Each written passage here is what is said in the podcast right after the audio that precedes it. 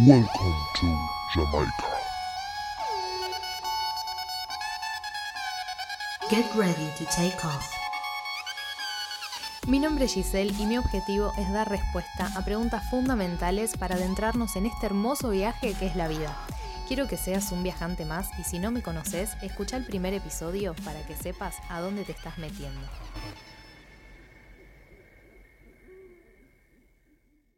Hola, hola, muy buenas, ¿cómo estás? Espero que súper, súper bien. Te doy la bienvenida una vez más a este espacio, La vida es un viaje, en donde comparto información para tu despertar espiritual. Y hoy voy a hacer como una segunda parte de los beneficios de la manipulación, porque me encanta cómo siempre eh, surge la polémica con esto.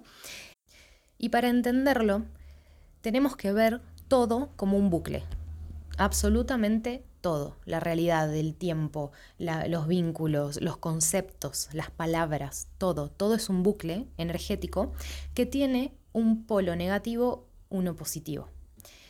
Porque estamos en la 3D, estamos en la dualidad. Entonces, esa es la regla fundamental por la cual nos regimos y por la cual percibimos. ¿sí? El concepto de manipulación es un bucle y tiene una cierta interpretación si la miramos desde el polo negativo y otra interpretación si la miramos desde el polo positivo, que no quiere decir bueno o malo, sino que simplemente es la energía eh, masculina, la energía femenina, la luz, la sombra, toda la dualidad que se te pueda ocurrir.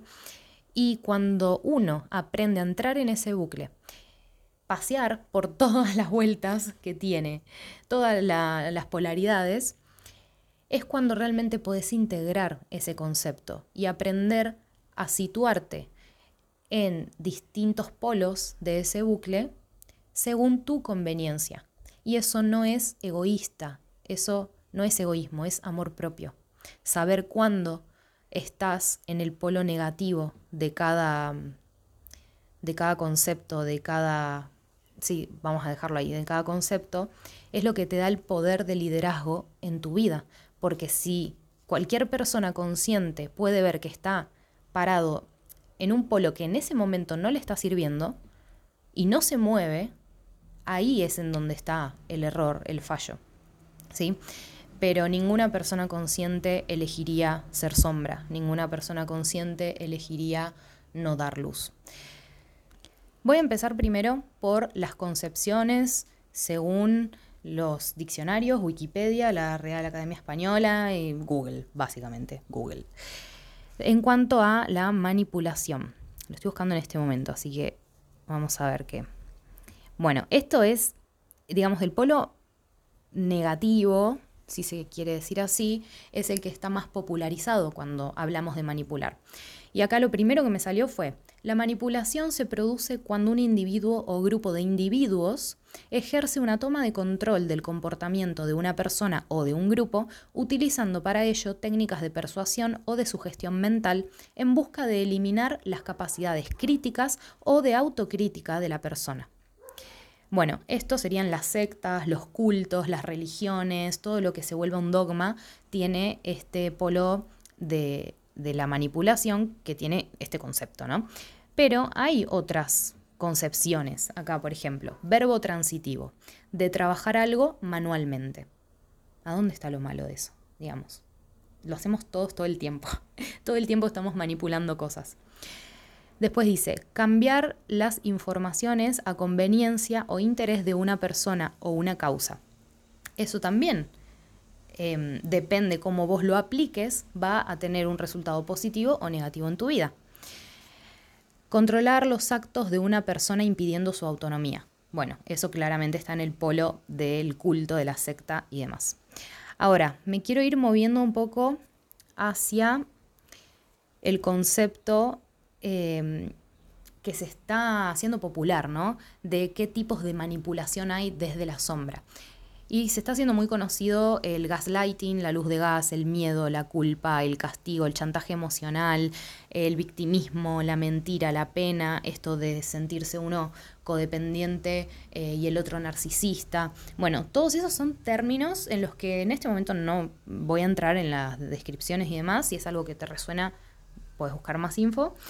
Em, pero la idea del concepto de manipulación del otro lado del bucle, del polo de luz, es detectar qué es lo que queremos lograr y poder administrar las herramientas y recursos que tenemos en ese momento para poder lograrlo. No se trata de detectar debilidades y usarlas en contra de alguien, o para herir a alguien, o para victimizarnos. No es como eh, se hace lo necesario para alcanzar los objetivos. Sí, siempre y cuando no estés estorbando en los derechos del otro, en el bienestar del otro. Entonces, me voy a ir metiendo un poquito más en esto. Mi opinión personal de la manipulación, digamos el lado del bucle en el que decido conscientemente situarme en este momento, es que la manipulación siempre es propia. Siempre vos te estás manipulando a vos mismo a través de un otro. No estás manipulando al otro. Para entender este concepto, tenés que seguir mi filosofía de que todos somos uno, todos somos la misma esencia. Y ahí voy en cuanto al amor, cuando no hablo del amor romántico, hablo del amor en general como energía con cualquier persona, incluso con los animales, con todo lo que nos rodea. Cuando uno resuena con algo, es porque puede verse reflejado, pero no eh, el reflejo de nuestras mm, características como avatar, sino que vemos reflejada la esencia, significa que hay algo en esa persona que está alineado con vos en ese momento y que juntos les permite conectar con la unidad. ¿sí? Significa que en ese momento están parados en, en los otros extremos del bucle. Por eso suele haber mucha atracción por personas que están en otra, en otra sintonía. Y por eso el desafío es aprender a comunicarse para entender eso, para entender que todo es un bucle y que simplemente uno está de un lado, de la otra punta, y está buenísimo porque están experimentando distintas cosas a través del otro. Entonces, una persona le ahorra a la otra tener que experimentar el extremo del bucle. es genial. Eh, espero que me estén siguiendo hasta acá. Bien. Em, si uno se refleja en el otro, es porque está viendo su propia esencia. Yo me veo en vos, eso significa que yo veo que vos también te estás viendo en mí. es como, eh, estamos viendo la esencia, estamos viendo que somos la unidad. Voy a hilvanar esto que quiero decir con algo que creo que fue Rolón el que hizo esta definición del amor. Cuando le preguntaron qué es el amor, dijo, para mí el amor es darle el poder al otro para que te manipule sabiendo que no lo va a usar. El amor es tener el poder sobre el otro y decidir no usarlo. El amor no es lo que se da. El amor es lo que se decide no dar. Porque darte amor te puede dar cualquiera. Pero si decide también darte cosas que no te hacen bien, entonces eso no es amor, es manipulación. El que realmente te ama sabe tus vulnerabilidades y no, y no las aprovecha, no las usa en su favor. Ahí es cuando está el límite de los derechos del otro. Y teniendo esta concepción de qué es el amor, que me resuena totalmente, la manipulación para mí siempre es propia porque yo decido en qué me voy a dejar manipular por el otro. Y el tema está, a ver, se me ocurre un ejemplo gráfico. Entras a un tenedor libre, pagas X cantidad de plata y puedes comer todo lo que quieras, todo, todo, todo, absolutamente todo. Hay personas que entran y comen cosas hasta reventar y comen cosas que nunca hubieran comido, y comen por comer, y comen porque está ahí, y otras personas que se pueden llegar hasta llevar comida. Y hay otras personas que caminan por el buffet y agarran solo lo que tienen ganas en ese momento, lo que sienten que desean en ese momento, y se retiran y lo disfrutan. A través de esta metáfora em, aplicada al amor, sería eso. Uno cuando se enamora de alguien es porque está viéndose a sí mismo, es porque sabe que el otro tiene en su mente una mejor, una mejor versión de quienes creemos que somos. Y eso es lo que nos va a hacer crecer. Tenemos que estar al lado de una persona que nos vea con admiración, que vea el potencial que tenemos disponible todavía, porque es infinito, y que lo vea con amor, que nos vea con compasión en la etapa en la que estamos en el presente, y que decida conscientemente acompañarnos en eso. Cuando uno de los dos no lo ve de la misma forma, cuando no manejan el mismo concepto de amor, que no digo que este sea el único, simplemente digo que es necesario que las dos personas estén manejando el mismo concepto de amor para que sepan las consecuencias que trae el concepto que están integrando. Si yo elijo abrir las puertas de mi tenedor libre, no espero que venga una persona a saquearme.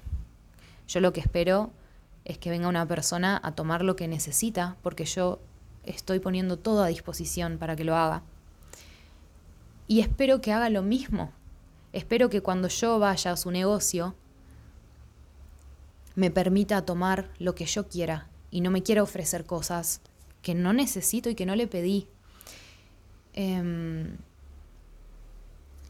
y que al tener la seguridad de que el otro no va a entrar en vos a tomar más de lo que necesita y de lo que le podés dar y de lo que vos querés conscientemente darle, ahí es donde se genera la, la confianza, la unión, y el verdadero construir desde el amor. Al menos así es como yo lo veo. Espero que esto haya clarificado un poco la polémica de la manipulación. Yo sé que hay distintas formas de decir las cosas, que uno puede decir, em, amo, amo a Andrew Tate, que si no lo conocen les recomiendo mucho que lo vean. Es muy brutal la manera que tiene de hablar y yo me di cuenta que a veces eh, yo tengo esa forma de hablar, pero no porque yo quiera ejercer violencia, sino porque estoy diciendo las cosas como son y a veces suenan violentas.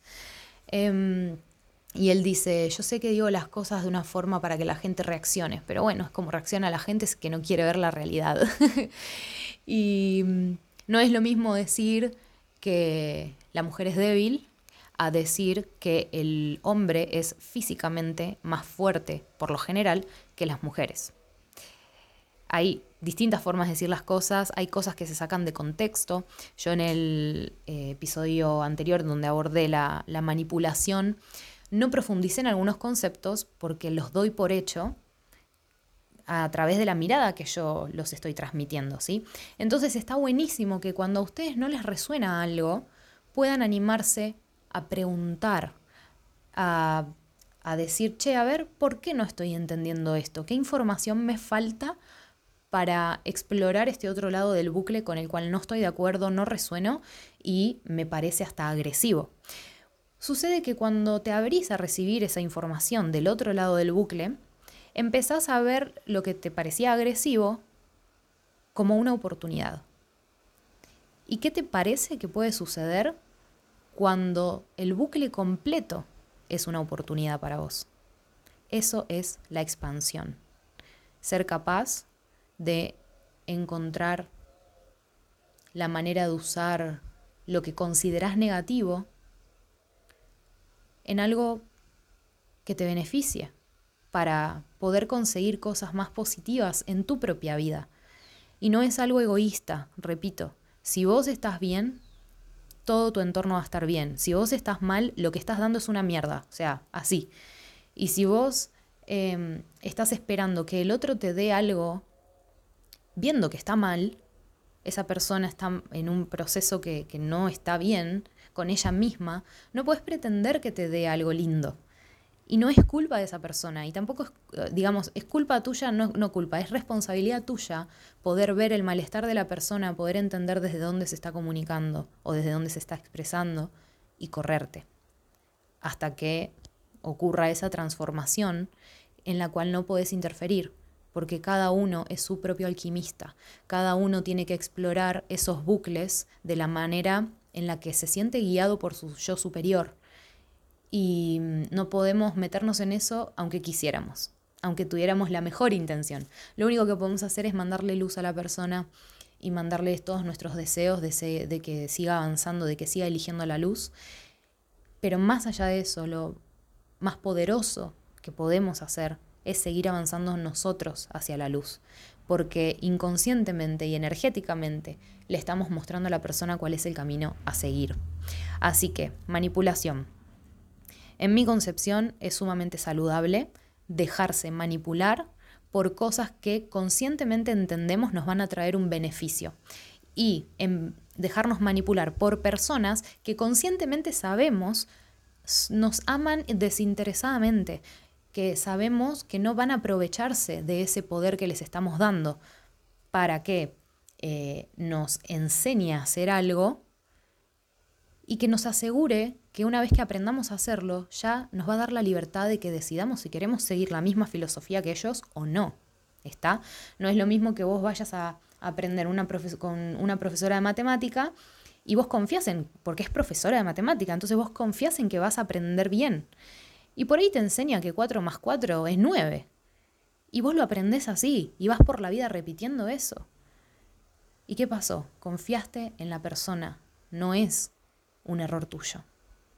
Es la falta de conciencia de la persona que te enseñó. En el amor es exactamente lo mismo. Entonces no estemos pidiéndole peras al olmo. si estás viendo que una persona está dormida en cierto aspecto de su vida, no pretendas que quiera darte algo que no está viendo en ella misma.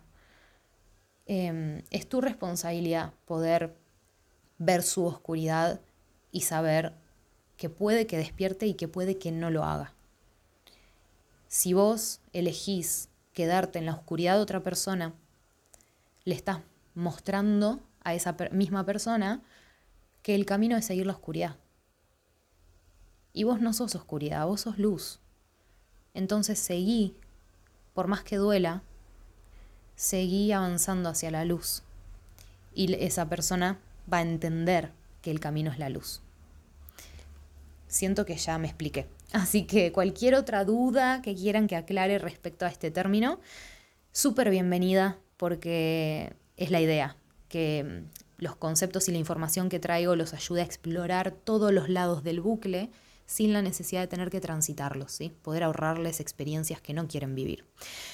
Muchísimas, muchísimas gracias por estar del otro lado. Te quiero un montón, montones y te mando un abrazote gigante. Confío en que vas a hacer que tu vida sea magia.